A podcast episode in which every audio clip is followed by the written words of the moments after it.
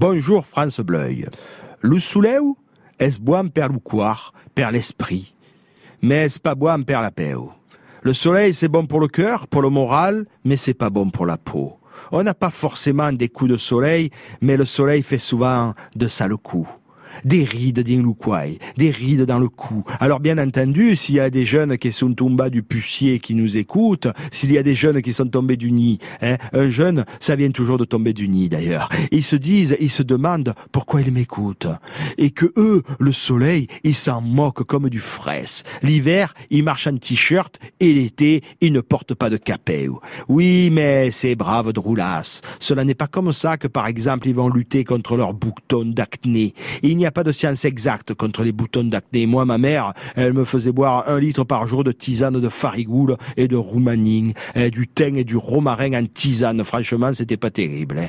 Mais bon, tout ça, c'était pour essayer de ne pas avoir la paix au gréla comme une sartane castanière.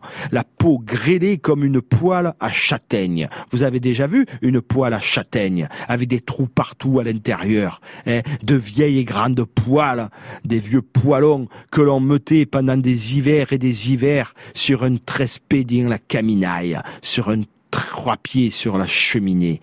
Et ça aussi, ça aussi, comme le soleil, c'était bon pour le moral, et Perlouquoir, c'était bon pour le moral et pour le cœur. Allez, à demain.